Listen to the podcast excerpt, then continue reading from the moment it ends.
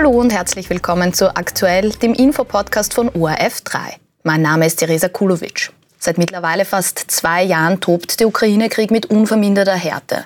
Der Alltag der Menschen ist vom Kriegstreiben geprägt. Der Widerstandswillen der Ukrainerinnen und Ukrainer ist aber weiterhin ungebrochen. Über die humanitäre Lage vor Ort habe ich heute mit dem Präsidenten der Volkshilfe Österreich, Erich Fenninger, gesprochen. Herr Fenninger, wie gestaltet sich denn die Lage in Tschernowitz? Also im Westen der Ukraine äh, sozusagen ist ja, ist ja nicht betroffen derzeit von den Kampfhandlungen. Äh, hier geht es von Beginn an darum, dass wir als Volkshilfe mit unserer Schwesternorganisation der Neuropner Topomur, also der Volkshilfe Ukraine, Menschen versorgen, dass wir Wohnraum schaffen, dass wir sie von Beginn an äh, sozusagen versorgen mit Lebensmitteln, dass es um das Thema Heizen geht, Hygieneartikel. Mittlerweile sind wir da, glaube ich, schon sehr perfekt aufgestellt und äh, können die Menschen ganz gut beherbergen. Hier im Westen gleichzeitig sind wir als Volkshilfe aktiv, auch im Osten, dort wo der Krieg herrscht wo die Kampfverhandlungen stattfinden. Äh, und dort geht es natürlich um andere Themen. Dort geht es um die wirklich äh, aktive Versorgung mit Lebensmitteln, äh, Hygieneartikeln. Es geht ums Heizen. Es geht darum, dass dort viele ältere Menschen leben, die nicht fliehen konnten. Also man sieht, es ist eine ziemliche Bandbreite an Themen, die wir zu bewerkstelligen haben. Auch die psychologische Unterstützung der Menschen, die fliehen haben müssen. Da würde ich gleich gerne einhaken. Sie haben da auch schon berichtet im Vorgespräch von Projekten zur Traumabewältigung. Wie wichtig oder wie entscheidend sind die derzeit auch? Ich glaube, dass es ein ganz wichtiges Thema ist. Äh, dem Thema nehmen wir uns an. Wir haben jetzt gerade ein Gespräch mit dem Psychologen geführt, wie er das auch methodisch bewerkstelligt. Ich glaube, wesentlich ist zu sagen, dass äh, uns die Menschen berichten, dass sie plötzlich in Cherson, Kharkiv etc. Ähm, im Krieg aufgewacht äh, sind, dass sie sofort fliehen haben müssen, dass sie nie damit gerechnet haben, dass plötzlich so ein Krieg hier stattfindet und dass sie ihr Eigentum, ihre Wohn ihren Wohnbereich aufgeben müssen, dass sie unter widrigsten Umständen mit ihrer Familie, mit den Kindern, mit den alten Personen fliehen haben müssen, dass es dann ums Ankommen geht, dass man fünf Tage vielleicht im Auto schläft, weil man gar keine Möglichkeit hat, im äh, sichereren, sichereren Westen äh, unterzukommen.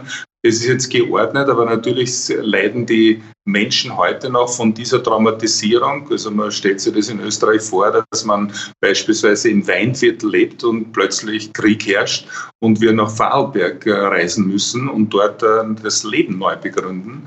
Äh, und man nimmt natürlich auf der Flucht auch die, die belastenden Themen mit, die man dort erlebt hat. Und hier bemühen wir uns, mit unserer Schwesternorganisation diese Traumata zu bearbeiten, die Menschen zum Aussprechen äh, zu ermutigen, damit sie das auch verarbeiten können. Sie haben es jetzt auch schon gesagt, viele, viele Menschen sind auf der Flucht. Es sind Millionen allein aus der Ukraine geflüchtet sind, 6,5 Millionen Menschen. 3,7 sind auch als Binnenflüchtlinge im Land selbst unterwegs. Wo sind die denn untergebracht? Also zum einen regionsmäßig und dann zum anderen aber auch in welchen Unterkünften beispielsweise? Also definitiv im Westen, unter anderem eben in Tschernowitz, Lemberg oder in anderen Städten. Äh, das Zweite ist, dass wir als Volkshilfe mit der Schwesternorganisation der Volkshilfe Ukraine Wohnraum geschaffen haben, angemietet haben, äh, Häuser, Wohnungen, wo die Leute jetzt hier wohnen können. Äh, und wir sie am Beginn eigentlich mit den Lebensmitteln, mit den Paketen versorgt haben. Das haben wir natürlich jetzt professionalisiert und umstellen können, äh, dass die Menschen quasi Taschengeld bekommen und sich selbstwirksam, äh, selbst, selbst na, sie sozusagen ihr Lebensunterhalt besser alleine bestreiten zu können dass die Menschen also ein halbwegs selbstbestimmtes Leben noch führen können in einer Phase, wo sie eben auch von zu Hause vertrieben worden sind. Jetzt weiß man ja, dass Russland auch sehr gezielt die Energieinfrastruktur angreift. Einfach genau dort, wo es den Menschen am meisten schmerzt. Das ist insofern auch hart, gerade vor, während, aber auch eigentlich nach dem Winter. Der Winter, der neigt sich jetzt eigentlich dem Ende zu in der Ukraine. Wie hart war er denn in diesem Jahr? Es ist der zweite Winter, der immer hart ist, vor allem für jene Menschen einmal, die wo die Wohnungen äh, attackiert worden sind, wo die Wohnungen zerstört worden sind oder teilweise zerstört worden sind. Unsere Aufgabenstellung ist es, äh, wenigstens ein Zimmer in dem Wohnraum wiederherzustellen, das heißt zu verglasen, um zu schauen, dass die Menschen heizen können und einen Raum warm halten können. Das ist sozusagen eine wichtige Aufgabe. Wir haben auch viele Schulen und Kindergärten in der Ukraine aufbauen dürfen, also die zerstört waren und sie zum Teil auch auszustatten mit einem Luftschutzbereich, also wo Kinder und Schüler, Schülerinnen äh, sie dann aufhalten können. Was aber, glaube ich, wesentlich ist und wo wir uns sehr Sorgen machen, ist, dass natürlich die Spenden in Österreich ähm, jetzt weniger geworden sind. Am Beginn haben viele in Österreich also persönlich gespendet.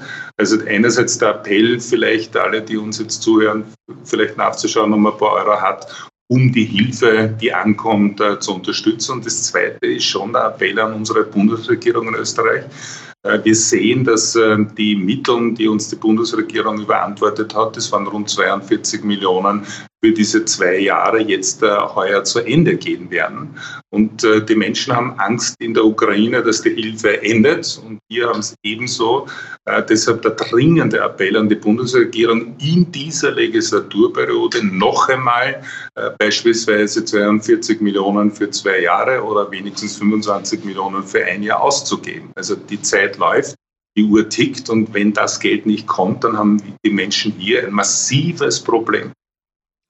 Grüße gehen raus an die Bundesregierung mit einem Appell zur dringenden humanitären bzw. finanziellen Unterstützung, damit dann humanitär geholfen werden kann. Sie haben jetzt vorher schon gesagt, Sie helfen sowohl im Westen als auch im Osten der Ukraine. Aber wie sieht es eigentlich mit den russisch annektierten Gebieten in Saporischschja, in Donetsk und Luhansk aus? Lässt Russland da überhaupt Hilfe zu?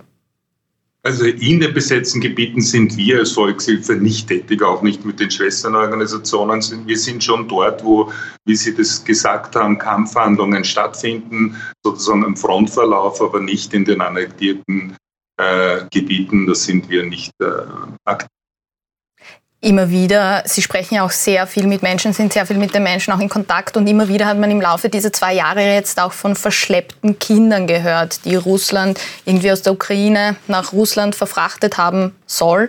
Erzählen die Menschen auch darüber etwas? Können Sie darüber was berichten?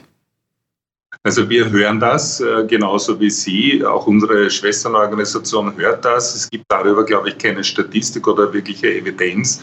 Aber es dürfte wie immer halt ein Mittel sein im Krieg, dass man einerseits äh, äh, die Aggression und die Gewalt an Frauen adressiert. Das ist immer unerträglich. Ja? Also wir Aggressoren weltweit immer wieder äh, sozusagen Gewalt an den Frauen ausüben und zweitens natürlich auch immer an den Kindern und äh, in dem Fall also Kinder auch verschleppt werden und verschleppt worden sind. Deshalb war es auch so wichtig für viele Familien, wo wir heute einige von denen getroffen haben, wo die Mütter einfach dann mit den Kindern äh, aus den unmittelbaren Kriegsgebieten fliehen haben müssen. Also auch das war alternativ. Zum Abschluss jetzt vielleicht auch noch kurz nach zwei Jahren Krieg brauchen laut UNHCR 40 Prozent der Bevölkerung eben humanitäre Unterstützung. Sie haben jetzt eben auch schon appelliert daran, dass man von der Regierung beispielsweise noch etliche Millionen an finanzieller Unterstützung brauchen würde. Wenn jetzt aber irgendwer zusieht und sich denkt, so, okay, ich möchte auch helfen, was brauchen denn die Menschen derzeit am dringendsten? Was ist es am sinnvollsten vielleicht auch zu spenden?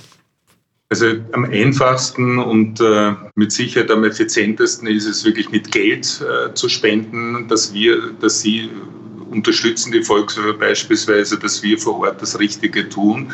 Wir können garantieren, dass unsere Projekte höchst wirksam sind, ob es um die Erstversorgung geht äh, oder um langfristige Hilfe, psychologische Hilfe. Also das können wir definitiv garantieren mit unseren Schwesternorganisationen. Äh, damit kommt der Euro auch an und entfaltet seine Wirkung. Und das Zweite ist, also nochmal vielleicht Appell an die Bundesregierung, Neutralität heißt nicht wegschauen und nicht parteiisch zu sein, sondern Neutralität bedeutet, dass wir keine Waffen liefern. Das ist auch gut so, meiner Meinung nach, aber gleichzeitig bedeutet Neutralität auch jene Menschen zu unterstützen, die im Elend sind, die leiden unter der Situation und deshalb äh, müsste die Bundesregierung auch in dieser Periode noch einmal äh, einen wenigstens gleich großen Brocken finanzieren, damit die österreichischen Hilfsorganisationen helfen können. Damit sage ich vielen Dank an den Präsidenten der Volkshilfe, Erich Fenning, und alles Gute für Sie und Ihr gesamtes Team in der Ukraine. Danke Ihnen. Schöne Grüße nach Österreich.